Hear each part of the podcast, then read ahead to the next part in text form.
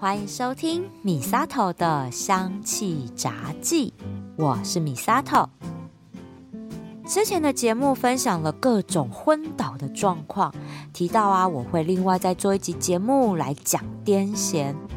那就有一个朋友啊，跑来问我，他说啊，他在晚上睡觉的时候，就是快睡着的那一刻，身体就会突然间很用力的抽一下，然后就醒了。哦，有的时候抽得很用力，还会把他的枕边人给吓醒呢。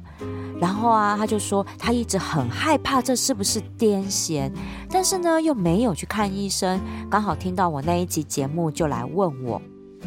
我就跟他分享说，你可以安心，这不是癫痫，因为呢，我和我家短还有我家的猫都有过这样的状况。但是啊，我现在想想，好像已经好久都没有睡觉前这样抽一下了。哦，应该至少也有一两年以上呢。所以啊，今天的节目就要来和大家分享一下，为什么人会在快睡着的时候抽一下，还有什么是癫痫。那芳香疗法可以怎么样来调理这个情况？有癫痫的人是不是就不能用精油呢？在这期节目，我都会一一的来回答哦。以前呢、啊，我国中的时候，班上曾经有过在睡午觉的时候，突然间有人从座位上摔下来，然后全身剧烈的抽动，是没有到翻白眼和口吐白沫，但是那全身抽动的状况真的也吓坏我们一票学生了。好家在啦，是那个同学他抽不到一分钟就结束了，然后也没有失去意识，结束之后就可以自己慢慢坐起来。那我们这些坐他旁边的同学就赶快扶着他，问他说：“哎，你还好吗？需不需要到保健室啊什么的？”那他就说不用。这时候就有人问说：“哎，你是不是癫痫发作啊？”然后他说：“这不是癫痫。”然后说了一个病症，但是我真的记不得那名字。我印象很深刻，是说他快睡着的时候就很容易发作。平常的时候呢，因为有吃药，只是刚好最近医生调整了用药，然后他就发作了。这样。那在高中的时候，我又遇到另外一位同学，一样也是在午休的时间就摔下座位来抽搐。旁边的同学看到就惊声尖叫说：“啊，是不是癫痫啊？”那我看这状况啊，和我国中的时候遇到的是一样的。我就说应该不是，我先让他不要去撞到头，等一下就好了。哎，我现在想想，我那时候也挺大胆的，居然敢做这样的判断。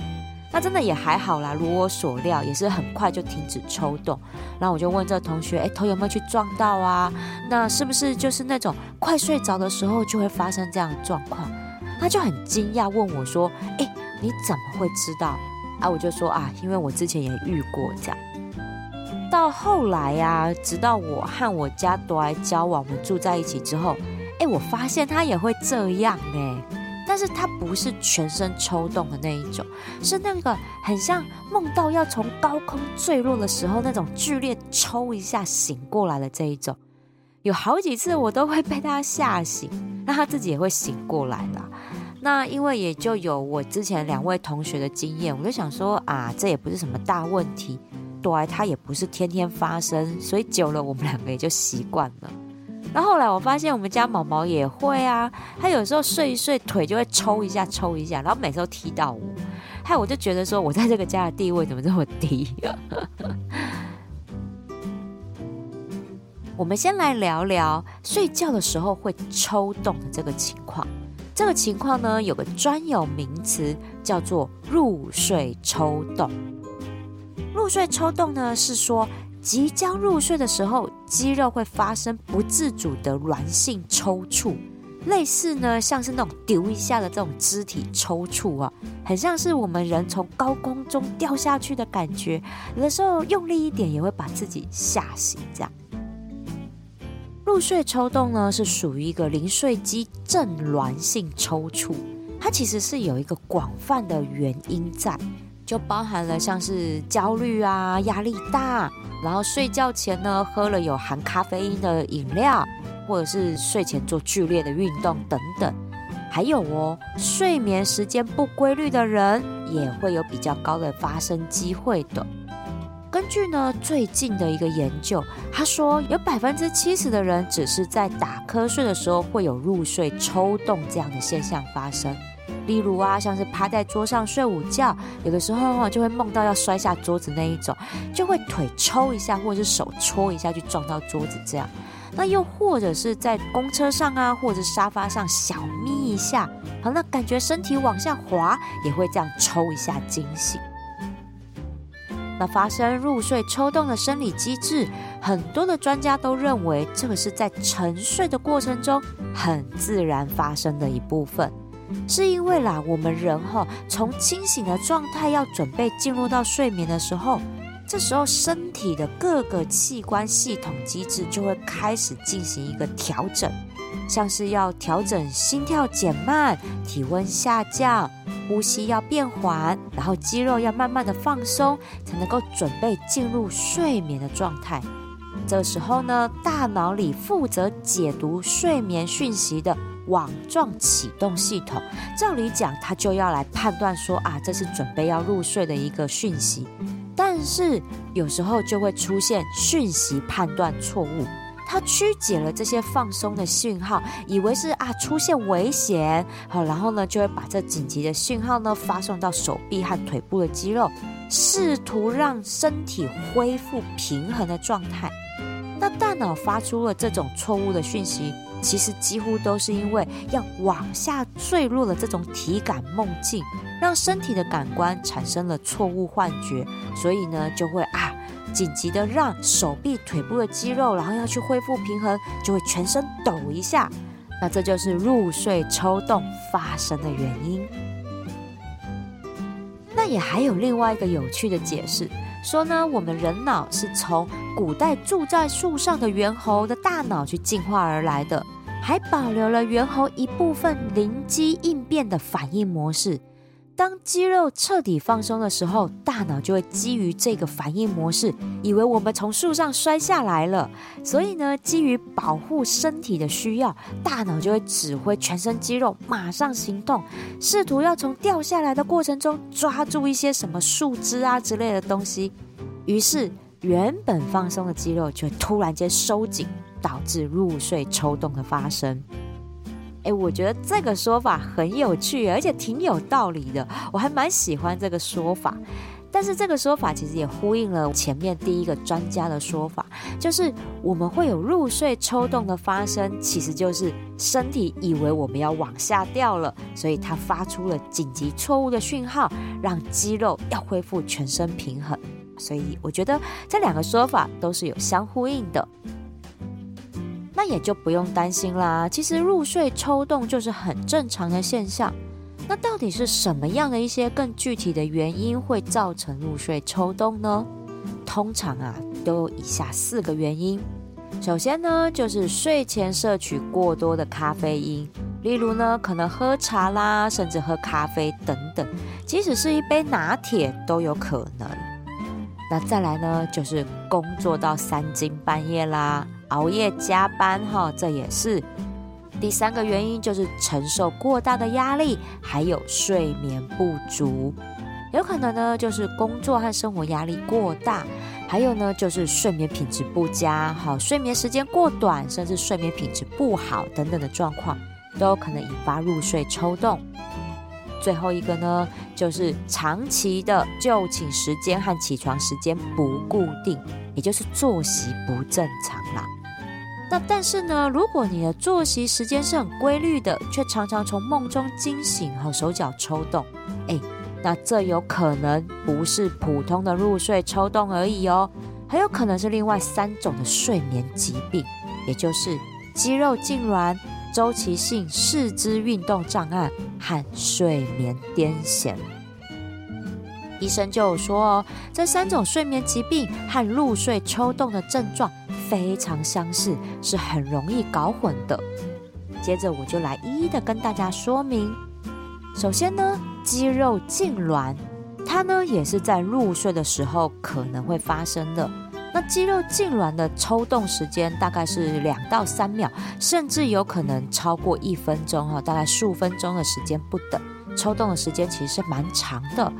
那和入睡抽动不一样的是，肌肉痉挛发生过后会产生疼痛和不舒服的感觉，但是入睡抽动其实不会的，因为它就抽那么一下，是吓到了这一种，好，所以不会感受到肌肉的疼痛跟不舒服，所以这是最大的差别。第二个。周期性四肢运动障碍呢，它呢也是肌肉会抽搐，大概是抽搐零点五秒到五秒之间，但是它会用五到九十秒之间的间隔哈，反复不停的发生抽动。其中呢最具代表性的就是一个叫不宁腿症候群，宁是安宁的宁，好，不宁腿症候群，这个呢是一种神经系统的疾病。主要影响的部位是四肢哈，那以双脚的为主。基本上人处于一个静止状态的时候呢，你的四肢哈，尤其是双脚就会出现有那种虫在爬在搔，或者是有烧灼、刺痛等等的不舒服的感觉。但是呢，只要踢一踢、动一动，哎，又会改善这种不舒服的状况。那不宁腿症候群呢，通常都是在晚上准备要睡觉、放松的时候发作。腿部的这种吼酸麻痛痒的感觉，会让人觉得很难入睡。即使是睡着了，也会因为这种不舒服的感觉啦，半夜醒来，然后腿就去抽动这样子。所以这是一种大脑和神经系统引发的睡眠障碍的复杂疾病。睡眠癫痫呢，指的是在睡觉时候发作的癫痫。接下来我就要来好好讲讲癫痫这个疾病。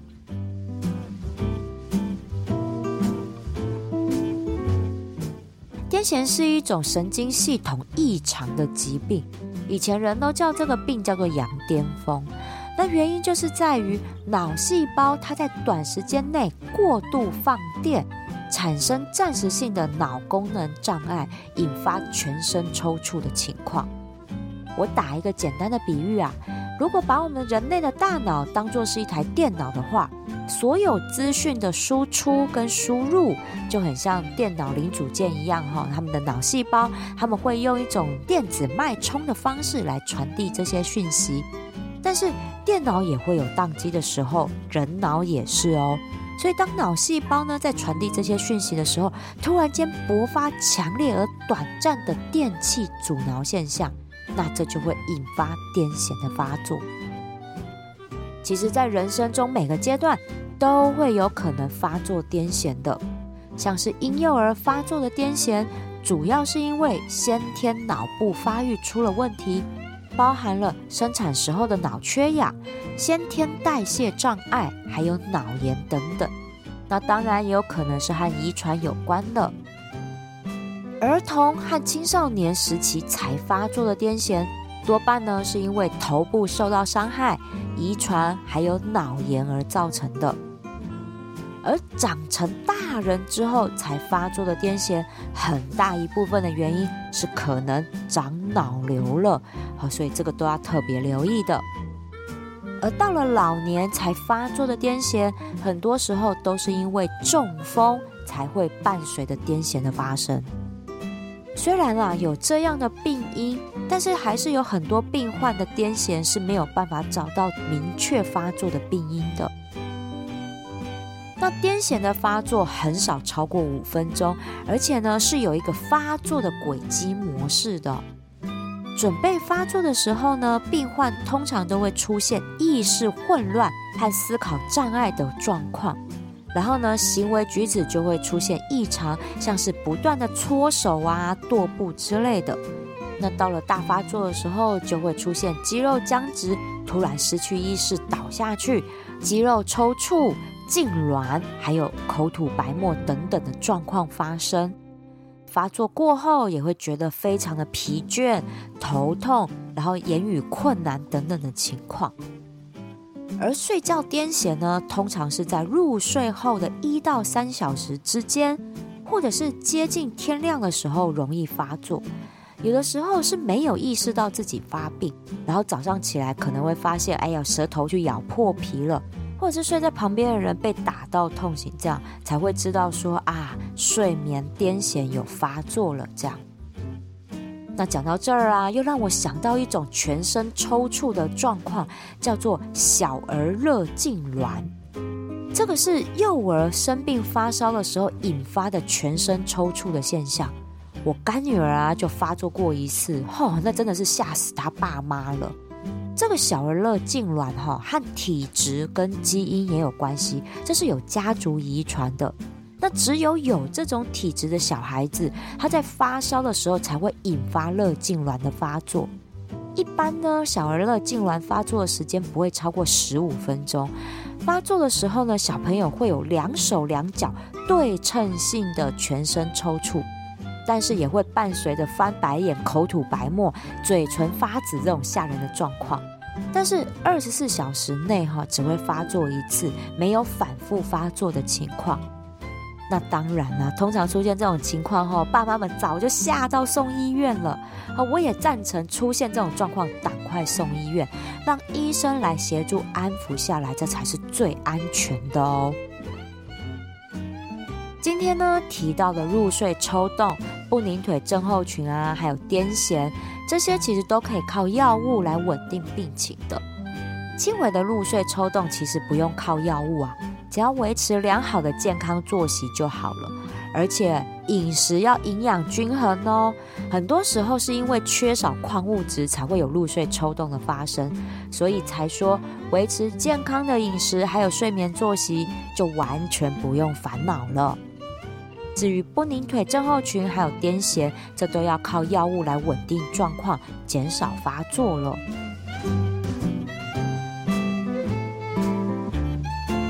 那芳香疗法里，为什么说癫痫患者有些精油是不能使用的呢？其实啊，是因为我们在使用精油的时候，主要是透过两个人体管道来吸收精油里的植物精华，一个是皮肤，另外一个就是鼻子。尤其是透过鼻子这个管道，借由嗅息，直接把植物精华透过嗅神经。穿透血脑屏障，直接送到大脑里面，影响大脑皮质和边缘系统，去调节神经系统。所以啊，植物精油哈，用嗅吸的方式是很快可以让身体感受到效果。原因就在这里，因为用最快最直接的方式去调节到神经系统。那有一部分的植物精油里面含有神经毒性和同类化学分子。那这一类呢，就很容易触发大脑里的电子脉冲，出现短路的状况，那就会让癫痫发作了。像是快乐鼠尾草、茴香、牛膝草、苦艾和迷迭香精油哈等等这些的，都是要让癫痫患者避开的精油。但是哈，这迷迭香精油到底癫痫患者能不能用，还挺众说纷纭的。我手边呢有两本国外作者的芳疗书，说以前的芳疗师呢会用微量的迷迭香精油来缓解正在抽搐的癫痫患者，但是没有实际的数据研究来佐证这件事情。那迷迭香精油呢会被列为癫痫不能用的精油，我在想是因为里面含有微量的樟脑和马鞭草酮这两个同类化学分子。那其他精油也是因为含有神经毒性和同类化学分子，容易诱发癫痫的。那至于还有哪些精油也不能用，其实芳疗工具书上几乎每一本哈都会写，大家也不用担心还要背起来，不用查书就可以了。那多查几次，其实也就会记得了。所以啊，如果有听友哈来私讯问我一些问题。我可能会用到这些精油的话，我都会说：诶，冒昧的请问一下，有没有怀孕啊，或者是癫痫的状况？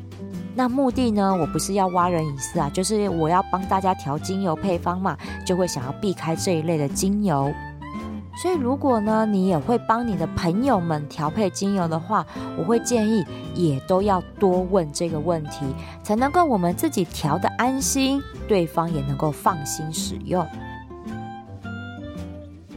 有引发癫痫发作的精油，自然也有减少发作的调理精油。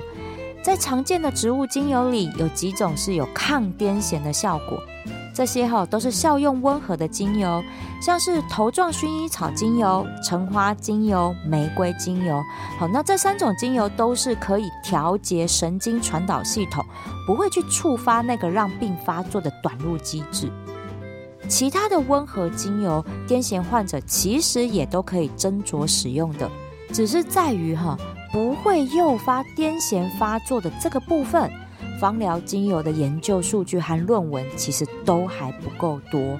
我会建议啦，询问过专业的医师之后再来使用，会比较安全的。那如果是调理入睡抽动的状况，我啊就在回想哈，上次呢我看对有这样的状况是在什么时候？真的是哈，已经想不起来，我居然漏掉了这么个健康讯息，没有要去调理，我真的是，哎，扼腕呐！啊，我想到，因为啦哈，我有一阵子是因为胃食道逆流导致夜咳的现象，这个哈也是那种快睡着的那个 moment 会咳嗽咳醒的那一种。所以很像入睡抽动这件事情，就在我夜咳的那段时间，默默的消失了。它居然被夜咳给取代的。但是啊，也在不知不觉中，哈，短的入睡抽动也就不见了，害我连找白老鼠实验的机会都没有。不过啦，我有去翻哈，我这几年用在我和朵儿身上的精油配方，我去思考说，到底是哪一些配方有潜移默化去调理到这一块。那我发现了，用在我们身上最多的哈，就是真正薰衣草加甜马玉兰。我们到底是有多长肩颈酸痛和头痛啊？然后我自己呢，是还会常常用玫瑰啊、茉莉哈、永久花这一类的花朵类精油。没办法，我就是爱这种移花的精油。那朵爱呢，哈，多半呢都会再用到像粉红葡萄柚、杜松浆果和大西洋雪松这一类排水肿、按摩用的精油啊。那还有啦，迷迭香跟乳香哈，因为这个也是它最常用来按摩膝盖韧带痛的一个配方。好，所以我看一下，我们两个常用的就是这几支精油。那我觉得哈，因为这些精油它其实也都有调理到大脑神经和内分泌系统的效果。因为啦，入睡抽动啊是大脑对入睡讯号的一个误判，所以发出错误讯号嘛。虽然我使用的这些精油配方都是在调理其他的症状，但是也间接的调理到大脑神经内分泌系统，所以在不知不觉之间就把睡眠抽动这件事情给疗愈了。那我当然不会放过我这个来询问的好朋友啦，我就问我这个晚上会入睡抽动的这个朋友，还有没有其他的入睡障碍或者是其他的状况？那他和朵儿的情况很像，偶尔呢会出现头痛的情况，而且常常把工作带回家继续熬夜加班，哈，压力很大。所以啦，不意外啦，这就是压力型头痛嘛。那还好啦，他没有高血压的状况。我就调配了一支精油配方，用到了三支精油呢，就是真正薰衣草、甜马玉兰和西伯利亚冷杉。好，那一样哦。石墨的滚珠瓶，精油浓度一样百分之三，所以呢，配方比例是真正薰衣草两滴，甜马玉兰两滴，西伯利亚冷杉两滴。这个配方的滚珠瓶，我就让他先试试看。除了止痛之外，哈，我也想要试一下。因为西伯利亚冷杉，它是可以降低蓝光对大脑的刺激，然后让大脑慢慢的放松，进入到休息的状态。所以我想试试看西伯利亚冷杉是不是能够透过这个效益，降低入睡抽动发生的几率。但是这个呢，真的都还要试试看，我还要观察看看才会知道后续的效果。那当然，我还是要叮咛他不要熬夜。作息正常，这才是根本呐、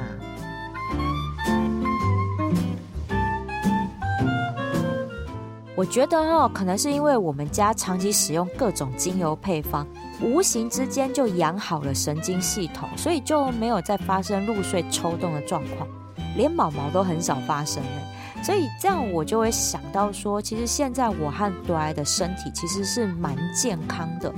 如果呢有发生什么病痛的话，多半我就可以是从诶，是不是心理压力啊，还是外界什么样的因素来造成的？这样哈就很好去找到问题点来对症下药。果然呐、啊，调身体哈还是要长时间来调，要有耐心的。今天的节目内容，欢迎分享给有入睡抽动困扰的亲朋好友。还有啊，如果对芳疗有兴趣，想要当芳疗师，也一定要来听听这一集，知道癫痫是怎么一回事。如果遇到患者，就知道如何选择安全的精油来调制配方。喜欢我的节目，请记得按下追踪和订阅，回馈五星评价或按个赞，给我一个鼓励吧。如果想要赞助我一份好吃美味的巧克力蛋糕，支持我继续做节目，我希望你可以把这笔钱留下来，到我的芳疗品牌相知香息逛逛。最近啊，虾皮开始做大活动了，免运券还有虾币回馈等等，超多优惠的。趁着优惠活动，快来相知香息，把健康带回家吧！米沙头的香气杂记，我们下次聊喽。